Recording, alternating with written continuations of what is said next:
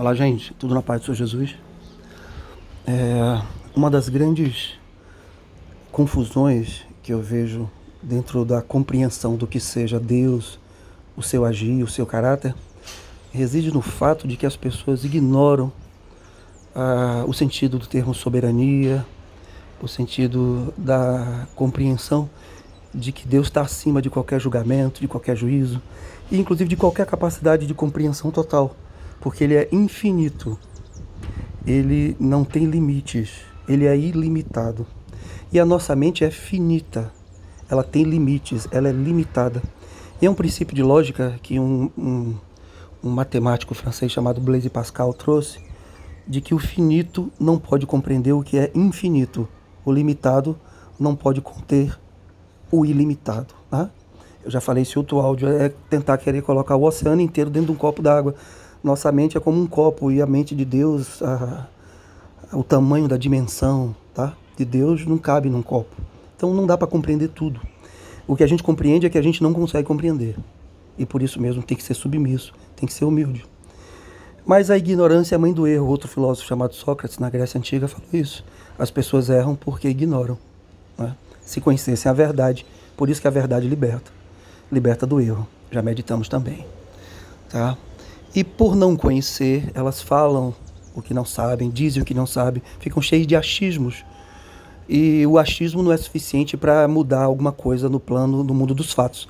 Não adianta a gente achar que um raio não caiu, porque ele vai, isso não altera o fato de que ele caiu. Não adianta a gente achar que a lei da gravidade não existe, porque ela continua existindo. Não adianta a gente achar que Deus não é assim o assado, porque ele é o que é. Não é à toa que ele se define eu sou o que sou logo lá no início da palavra da Bíblia. Ele diz: Eu sou o que sou, aquele que é. Eu sou como sou. Eu sou o que sou. E antes de mim não há, e depois de mim também não. Ele é soberano, ele é o Alfa e o Ômega. E o sentido de soberania é compreender essa infinitude de Deus. Ele pode tudo. Ele é Senhor dos senhores, Rei dos reis. E nós somos seus servos. E o servo não é maior que o Senhor. O servo não questiona o Senhor. O súdito é submisso ao rei e acabou. E ele é o Rei dos reis.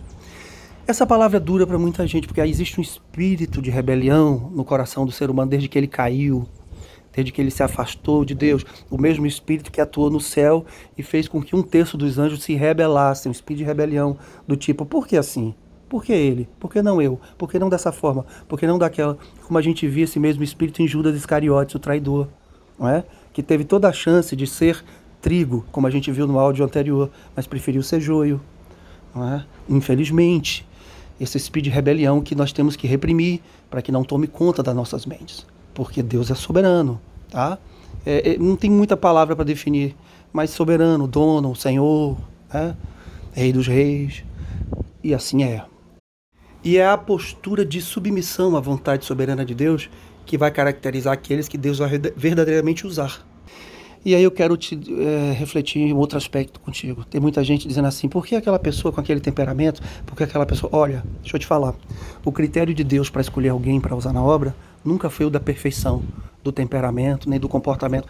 Ainda que a palavra no Novo Testamento nos chame, nos conclame a produzir os frutos do Espírito, né? mansidão, temperança, bondade, porque tudo isso é bom é perfeito e agradável aos olhos de Deus e produz bons resultados para você, inclusive. Se você é um funcionário manso, tranquilo, se você é um membro da comunidade também produtivo, ajudador, isso redunda em benefício para você. Ao contrário, se você é um porco espinho, onde você vive, ninguém gosta de você, no seu trabalho você não é amado, isso cria um problema para você, é uma questão de inteligência. Mas não é um critério para Deus na hora de usar o critério que Deus escolhe para usar alguém é o da obediência, em primeiro lugar. E a Bíblia diz que Jesus foi obediente até a morte morte de cruz, a principal característica dele. Deus escolheu pessoas difíceis. Moisés era um homem violento, matou um homem. E Deus escolheu. Davi era mulherengo. E Deus escolheu. Seu filho Salomão também. Jonas, um medroso, um covarde, fugindo. E Deus chamou ele a si mesmo. João Batista era um temperamento difícil, me parecia mais um porco espinho lá, isolado, e Deus chamou João Batista. Paulo, um homem violento, né? fariseu, Deus chamou Paulo. Pedro, né? um, um bravo, que cortou a orelha de um soldado na frente de Jesus, como se Jesus precisasse de alguma coisa para se defender. E Jesus vai lá e chama Pedro. Até Judas Deus chamou e deu chance, o Iscariotes, o traidor, dele ser trigo.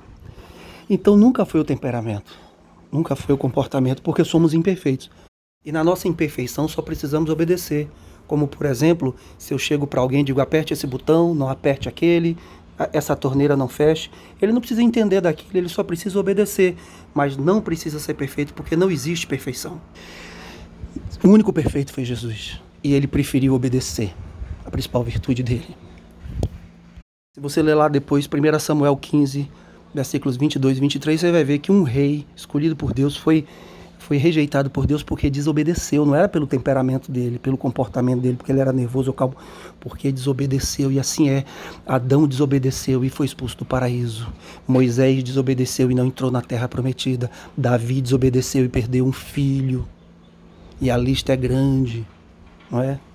Jó obedeceu e foi abençoado. Jesus obedeceu e tem um nome acima de todo nome. O que separa meninos e homens crianças e adultos no mundo espiritual é a capacidade de obedecer, mesmo contra aquilo que você entende como melhor para você, é sacrificar o seu melhor, sua vida, seu tempo, seu projeto, seu sonho no altar da obediência de Deus. E se você não faz isso, não adianta ficar questionando por que, Senhor, por que ele, não eu, sabe? Você é criança na fé, por mais difícil que isso seja de ouvir. E Deus não vai entregar a imaturos o destino de projetos, missões ou ministérios. Porque imperfeitos todos somos, mas alguns escolhem obedecer. Jesus escolheu obedecer. Na último momento ali, ele estava em xeque, ele ia passar, carregar o peso numa cruz, não só do seu corpo, mas de todos os nossos pecados sobre ele. Ele diz: Pai, é possível me livrar disso? Ou seja, ele tinha uma ideia de que se der para sair, eu vou sair. Mas ele diz: Mas seja feita a tua vontade. Se não puder me tirar esse cálice, eu vou beber desse cálice. Seja feita a tua vontade. E ele botou aquela cruz nas costas e subiu nela. Por obediência, ele não estava obrigado a fazer, ele obedeceu. Deus não obrigou ele a fazer, como não obriga você e a mim. Ele pede: Meu projeto é esse, eu sou soberano, você não precisa entender. E você vai ter tempo para entender depois, você vai ter toda a eternidade do lado dele para perguntar. E ele te explicar o porquê de cada coisa. Fora que a Bíblia diz que nossa mente será ampliada, nós teremos a mente de Deus, aí nós vamos entender. Mas o que vai caracterizar lá é dizer: esses obedeceram, esses não. Sabe? Que Deus te abençoe e te ajude. Para que você não viva questionando as escolhas de Deus. Para que você entenda que os critérios de Deus são insondáveis, que Ele é soberano. E que para você entenda também que, tanto na sua vida como do próximo, do seu líder, do seu pastor, não é a perfeição que Deus busca, não é a perfeição que Deus olha, são imperfeitos. São pessoas com a capacidade de ouvir e de obedecer à voz e o chamado do seu Senhor, como ovelhas do seu rebanho, que ouvem a voz do seu bom pastor.